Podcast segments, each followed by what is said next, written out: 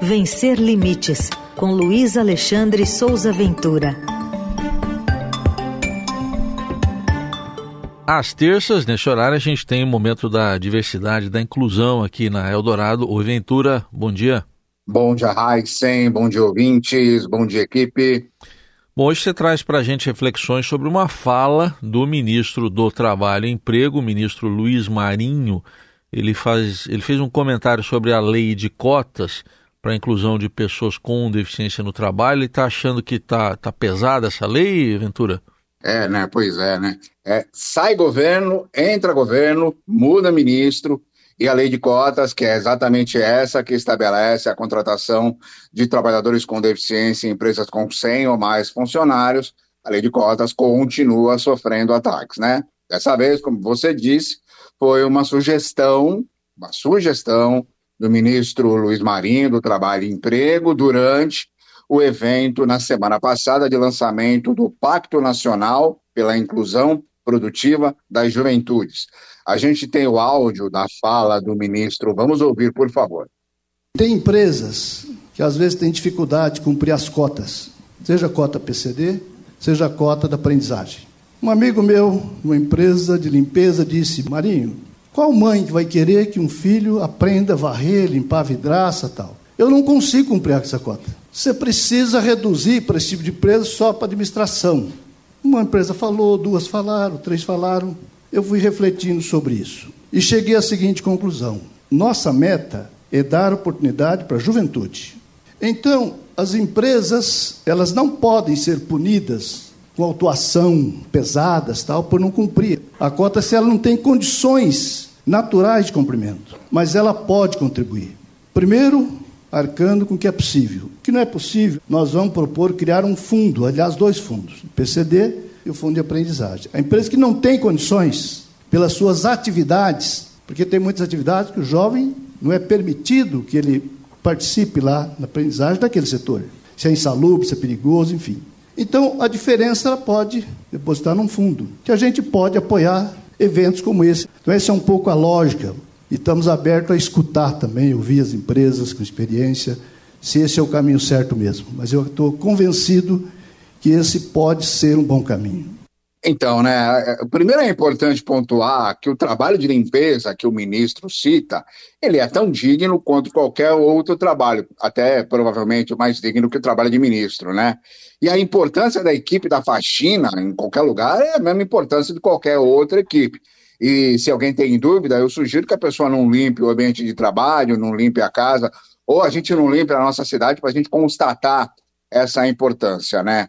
O que o ministro precisa lembrar é que a lei de cotas, ela estabelece a contratação do profissional com deficiência pela CLT, ou seja, com registro em carteira, com o pagamento do salário equivalente à função, o salário praticado no mercado e com todos os direitos previstos, né?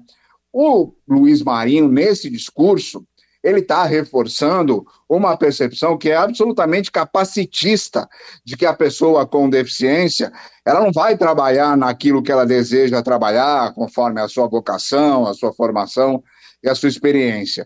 E que a pessoa com deficiência ela tem que engolir ali, aceitar qualquer migalha oferecida pelo mercado corporativo, né?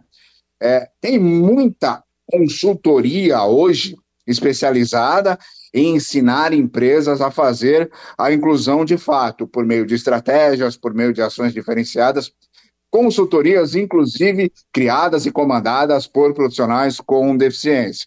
E aí, por mais óbvio que seja, a gente tem que repetir que limitar essa inclusão a determinados cargos é a criação de uma barreira a essa própria inclusão para ratificar esse argumento de que essa inclusão ela é impossível. E aí, essa fala do ministro Luiz Marinho, que a gente tem que lembrar, integrante do governo Lula do Partido dos Trabalhadores, soa elitista, soa contrária ao trabalho e repete o discurso do ex-ministro da Fazenda, o Paulo Guedes, para defender lá em 2019 um projeto de lei que foi feito com o Ministério da Fazenda e pelo Executivo, apresentado pelo Executivo do governo Jair Bolsonaro, que criava exatamente uma contribuição à União para empresas que não quisessem contratar profissionais com deficiência.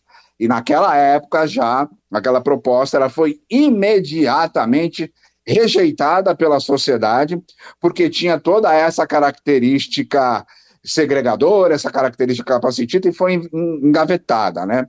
Essa proposta da criação de um fundo para quem em teoria, em teoria, não consegue trabalhar, não consegue contratar trabalhadores com deficiência, além de todos esses problemas, ela contraria o Plano Nacional dos Direitos da Pessoa com Deficiência Viver Sem Limite, lançado agora no final do ano passado, desenvolvido pelo Ministério dos Direitos Humanos e da Cidadania, do qual a gente sempre lembra, faz parte a Secretaria Nacional dos Direitos da Pessoa com Deficiência.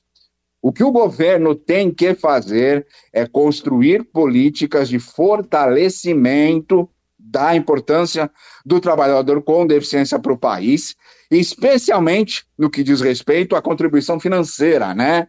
Porque o caminho da pessoa com deficiência que não consegue um trabalho é, e um salário decente é o BPC, que é o benefício de prestação continuada.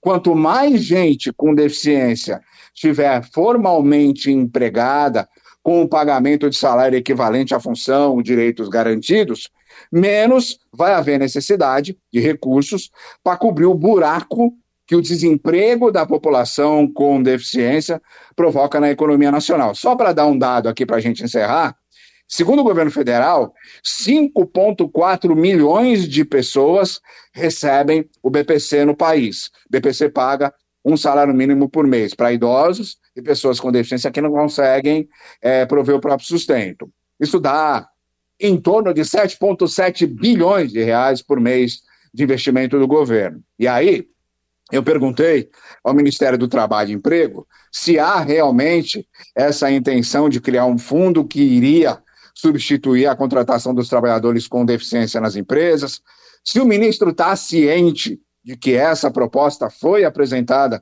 pelo governo Bolsonaro e rechaçada pela sociedade por ser considerada um ataque à inclusão, e se essa proposta ela foi discutida lá com o Ministério dos Direitos Humanos e da Cidadania e com a Secretaria Nacional dos Direitos da Pessoa com Deficiência. E aí, o Ministério respondeu em uma nota muito, muito curtinha, que eu vou ler aqui, abre aspas. Segundo o Ministério, se trata de um assunto que o ministro Luiz Marinho entende que precisa ser debatido com os ministérios envolvidos, com os trabalhadores e trabalhadoras com deficiência, representantes das pessoas com deficiência. Não será tomada nenhuma decisão sem que haja um amplo diálogo sobre esse tema. Fecha aspas, é o que diz o Ministério.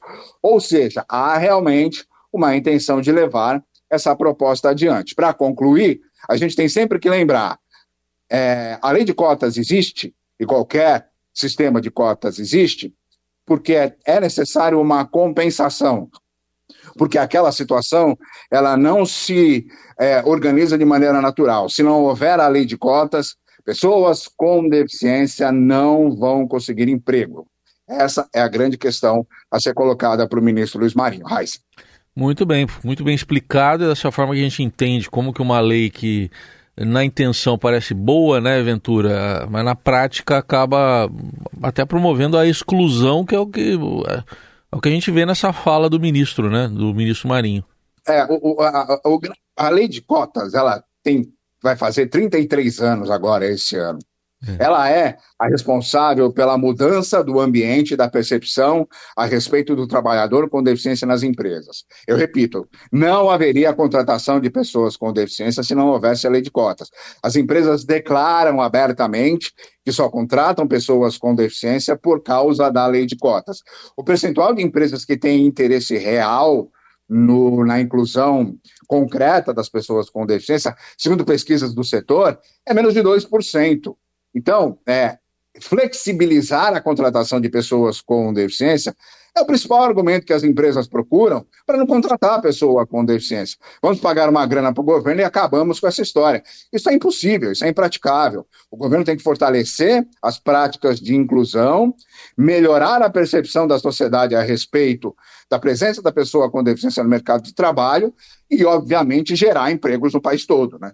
Aí está o Luiz Alexandre Souza Ventura trazendo mais esse importante dado, também essa importante reflexão, sempre às terças aqui no Vencer Limites, também na Rádio Dourado, que você pode conferir no portal do Estadão, também versão podcast, e compartilhar, que isso é importante, né? Espalhar por aí, para a gente ter cada vez mais gente, no mínimo, refletindo sobre esse assunto, já é alguma coisa.